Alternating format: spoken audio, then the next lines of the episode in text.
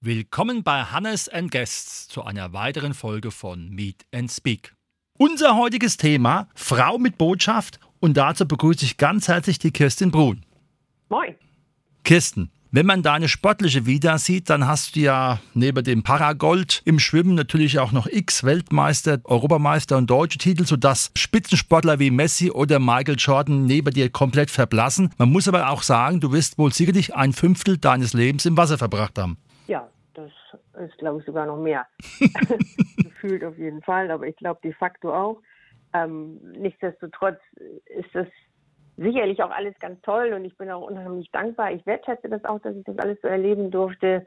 Trotzdem ist es halt der Sport und das Leben gehört noch dazu und das ist ja das, was dann letztendlich der längere Teil dessen ist, was man auf diesem Planeten verbringen darf. Und das ist jetzt meine Herausforderung. Ja. Mhm. Der Titel heißt ja nicht umsonst Frau mit Botschaft. Was ist deine Aufgabe? Welche Botschafterin bist du? Mein dafür sprechen und mein Wunsch, und das sage ich ganz bewusst, ist nicht mein Job, weil es ist auch meine Leidenschaft, es ist meine Intention für das Leben überhaupt und das sollte, finde ich, auch jeder so empfinden und leben, ist, dass wir erstmal dankbar sein sollten, dass wir leben auf diesem schönen Planeten und dass wir das ähm, fokussieren sollten, was wir haben und was wir erreicht haben und nicht immer nur uns danach sehen, was wir nicht haben, was andere haben, was wir doch gerne auch hätten. Mit dem zu arbeiten, was da ist, ist, glaube ich, nicht nur Pragmatismus, sondern auch günstig und lässt uns, glaube ich, auch mal so ein bisschen relativieren, was wir nutzen können und sollten.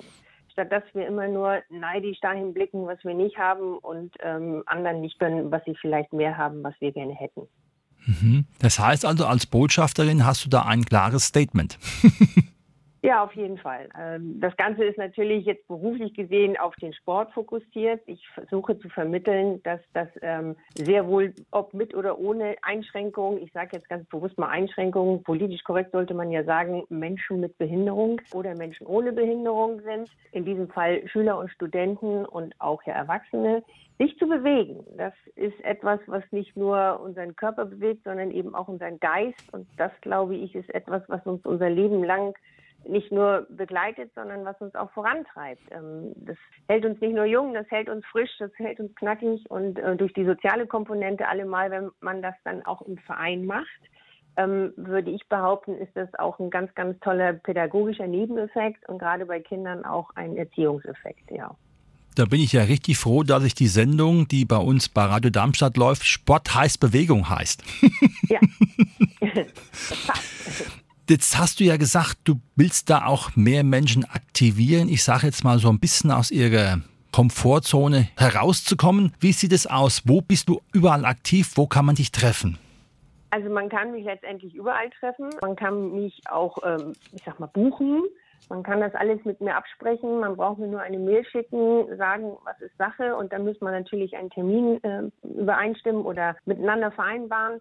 Das sind Schulen, das sind Universitäten, das sind auch Arbeitgeber. Das ist also eine ganz, ganz breite Palette, die ich da bedienen kann und auch möchte. Und das auch im ganzen deutschen Land und teilweise auch über den Grenzen hinaus. Das ist ja wunderbar. Jetzt bin ich auch selbst aktiv bei der Deutschen Olympischen Akademie, wo wir ja auch immer dieses Heft schreiben, Olympia ruft, mach mit. Du hast ja nun mega olympische Erfahrung. Was waren für dich dort die Highlights? War für dich ein olympischer Gedanke fassbar?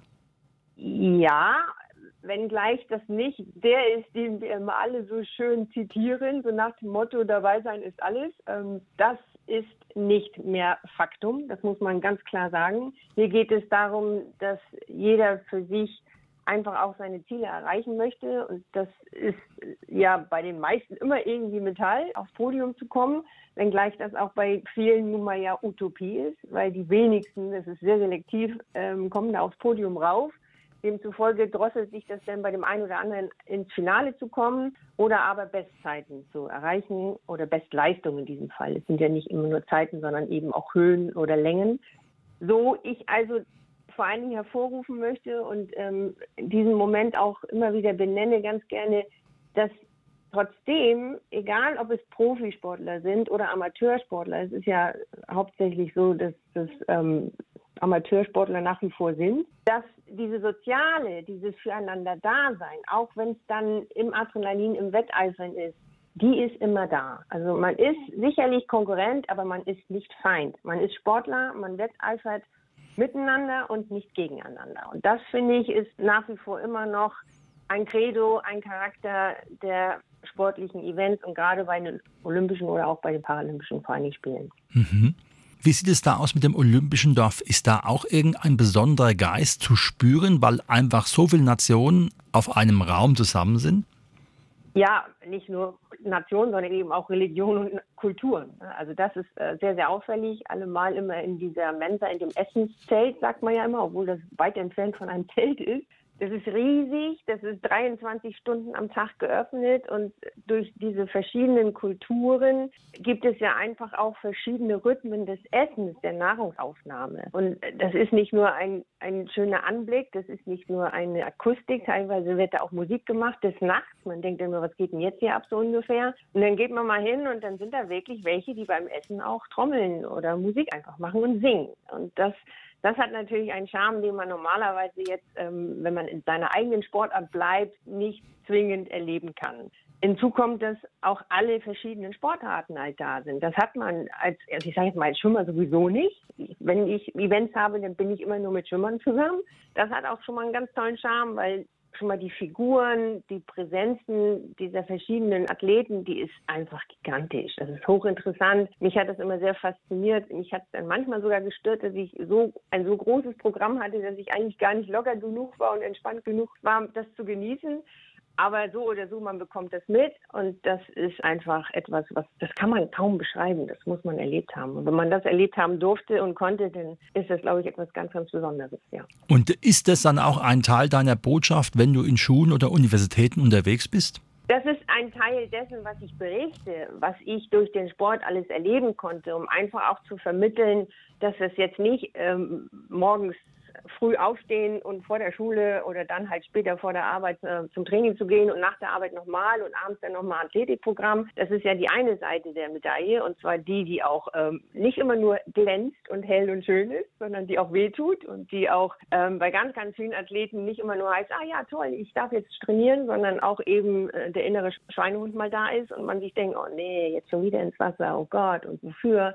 Deswegen muss man natürlich auch mal so ein bisschen die Gegenseite äh, dann auch entsprechend erzählen und berichten. Und das ist etwas, das macht vieles, vieles wieder weg. Das ähm, ist eine Belohnung, das ist eine Bestätigung, das, das ist so dieser Diamant non-palance äh, im Leben, den nur ganz, ganz wenige auch erleben können. Und dafür bin ich unfassbar dankbar, dass ich das erleben durfte. Du kennst ja nun auch viele Sportlerinnen und Sportler, die auch hart trainieren, aber niemals diese Erfolge erreicht haben. Wie würdest du das einschätzen, dass sie jetzt da eben halt nicht, weil das ja auch nur in der Presse immer nur um die ersten drei Plätze geht, da erwähnt sind, sondern einfach immer unter ferner Liefen ihr Ding gemacht haben? Sind es dann eher die frustrierten Mutlosen oder sagen die sich auch, naja, immerhin dann doch der olympische Gedanke, ich war dabei gewesen? Ich glaube, unterm Strich wird das dann auch ähm, der Slogan sein, den sie mit nach Hause nehmen. Ähm, sicher gibt es welche, die auch das für sich nicht manifestieren können, weil sie einfach enttäuscht sind, weil sie einfach auch traurig sind.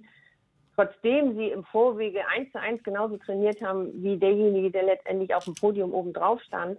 Aber auch da ist nun mal der Sport auch gnadenlos. Ähm, es gibt den einen, der einfach auch von der Natur her Talent, Begabung und ähm, eine physische super Voraussetzungen für diesen Sport hat und der andere muss irgendwie dann doch noch mal mehr machen, wenn überhaupt, dass er dann auch die gleichen Leistungen erreicht. Und demzufolge finde ich das schon auch sehr, sehr traurig, dass die kaum bis gar nicht benannt werden. Ähm, und deswegen wäre ich zum Beispiel auch dafür, dass man mal so diese Nebenschauplätze mehr auch präsentiert, weil das ist, glaube ich, auch das, wo sich eventuell der Zuschauer zu Hause noch mal mehr mit identifizieren kann. Mhm. Aber, und da wissen wir alle, da sind wir ja auch in der Realität, und da sage ich es auch mal ganz norddeutsch und ehrlich und direkt, der Teufel scheißt immer auf den höchsten Haufen. Es werden nur die fokussiert, die halt einfach im Lampenlicht sind. Und das fängt beim Fußball an. Äh, wir sehen kaum noch Leichtathletik im Fernsehen, Rudern, ähm, was weiß ich für schöne Sportarten, die wir haben, Touren und so weiter und so fort. Das sind ganz seltene Events, die dann mal im Fernsehen erscheinen, wo der normale Mensch zu Hause einfach auch realisiert, es gibt noch mehr als nur Fußball.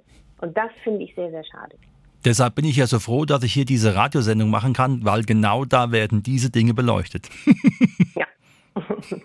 Und ich bin sehr dankbar, dass du mich gefragt hast, ob du mit mir sprechen Ja, es ist einfach faszinierend, wenn jemand einfach eine Message hat, auch einen Teil dieser Message gelebt hat und sie weitergeben kann. Wie weit ist für dich der Breitensport als Leistungssportlerin wichtig?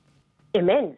Ohne den gibt es die Spitze nicht. Also wir brauchen nun mal, und da ist dieses klassische Beispiel eines Eisbergs, das, was wir sehen, ist ja, wenn überhaupt, ein Drittel von dem, was unter Wasser noch stattfindet. Und das, was unter Wasser ist, hält halt die Spitze oben.